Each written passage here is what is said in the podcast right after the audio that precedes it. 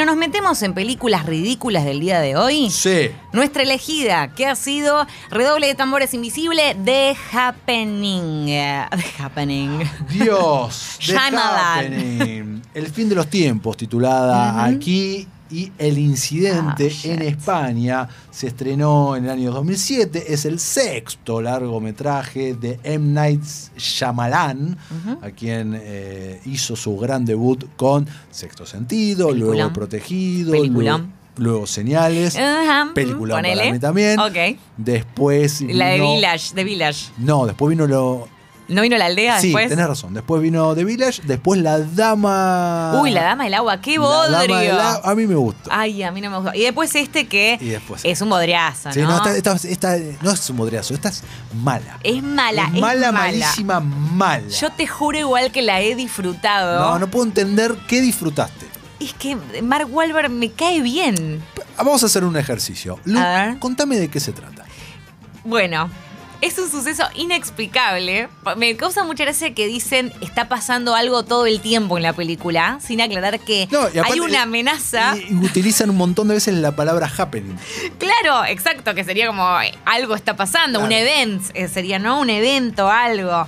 Eh, Mark es un profesor de ciencias, Sí. ¿no? Que siempre me encanta cuando, esto, cuando estos personajes que son como the average, como alguien de común, digamos, de repente caen en esta situación y es como el héroe que sabe hacer absolutamente todo.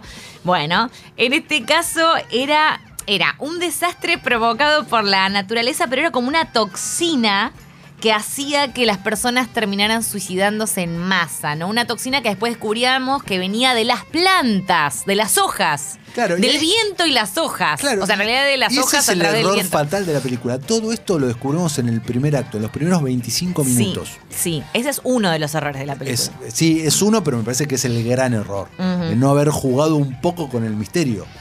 Y definitivamente, justamente porque además no hay un plot twist después de esto. No. ¿Cuál es el giro inesperado? No hay. Shyamalan justamente se destaca por eso. Está- Giros inesperados. Estamos todos esperando al final, bueno, a la vuelta de tuerca, porque hasta ahora en absolutamente todas sus películas anteriores hubo un giro que te podía gustar más o menos, ser más lógico o menos lógico, y acá no hay. El giro es que no hay giro. Exacto. No, además un tipo.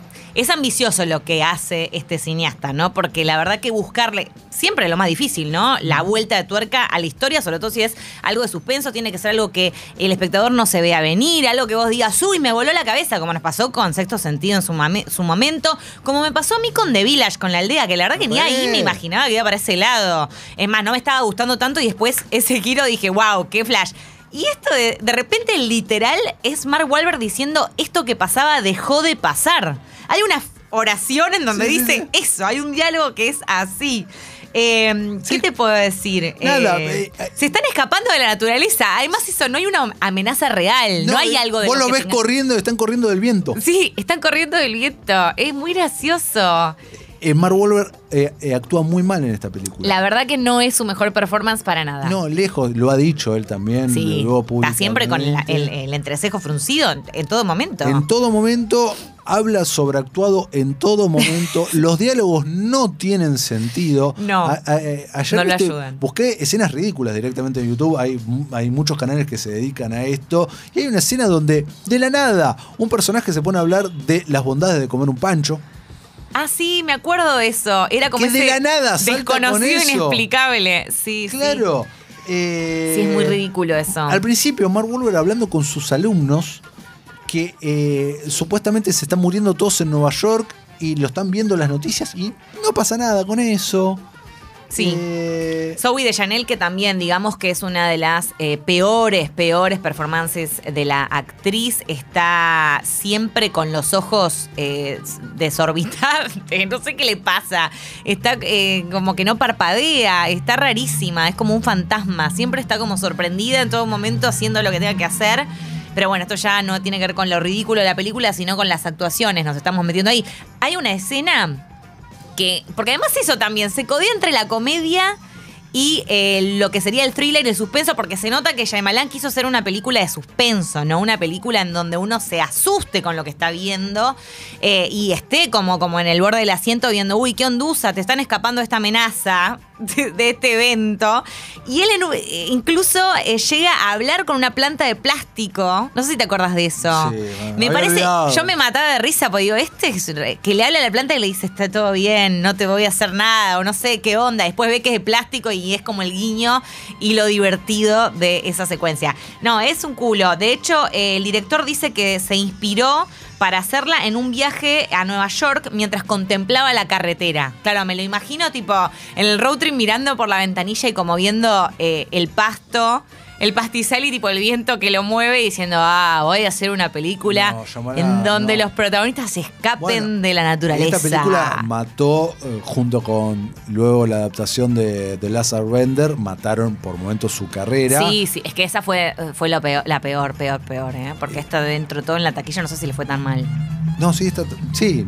Pasa que fue bastante más barata. Esa, sí, sí. La otra fue Para empezar, cara, no pero tenía- bueno, la otra CGI pone, no había. Ponele que la otra no es de él. Es una peli dirigida por encargo, no es de su Sí. autoría, No, no. además. Una adaptación de un manga, un anime, bueno, qué sé yo. Le podría haber salido mal a cualquiera. Eh, ahí no lo. Sí. Yo por lo menos no le echo tanto la culpa. No, no, esta no, esta Esta definitivamente. de él, pero bueno, viste, después eh, regresó, ¿cómo se llama la película? La de los nenes. Hay el eh, de Visitors o el- los visitantes, la visita, creo que es la visita. La visita, me parece. Eh, ahora lo Que reconfirmamos. también hay un plot twist que es muy bueno. Me recontra gustó esa película. Y después, Y es terrorífica. y es terrorífica, O sea, sí, Que el objetivo está claro. Quizás hay algún guiño de, de- de comedia, digamos, el personaje el más chico que hace rap y qué sé yo. Es gracioso, pero no busca, eh, no se aleja, digamos, del objetivo principal que es ese, ¿no? Darnos miedo, que sea algo, un thriller, que tenga un giro y demás. No como en esta película en donde no entendés bien qué estás viendo en ningún momento. Exacto. Y después, bueno, después hizo eh, Split, Sí, bueno, ahí sí. otro peliculón que de, de vuelta como wow, ese final que wow, no También. quiero decirlo. No, sí, no lo digo. Después Glass. Que Está para, ok. mí, para mí está ok. Para mí está ok. Y le tengo muchas ganas a lo que viene ahora. El tráiler me parece fantástico. Uh, me encantó. Que la, la gente que envejece en la playa.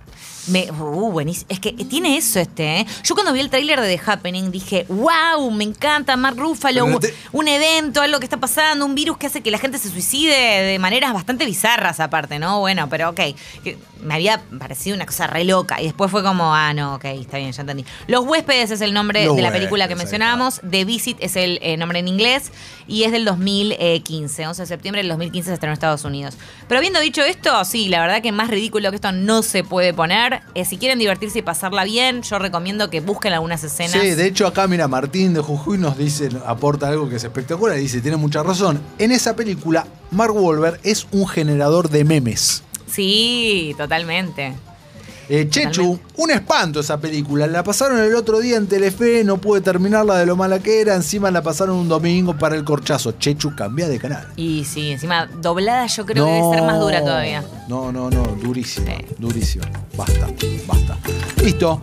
Entonces, esta fue nuestra película ridícula del día de hoy, de este miércoles. Veremos qué ridiculez analizamos la semana que viene.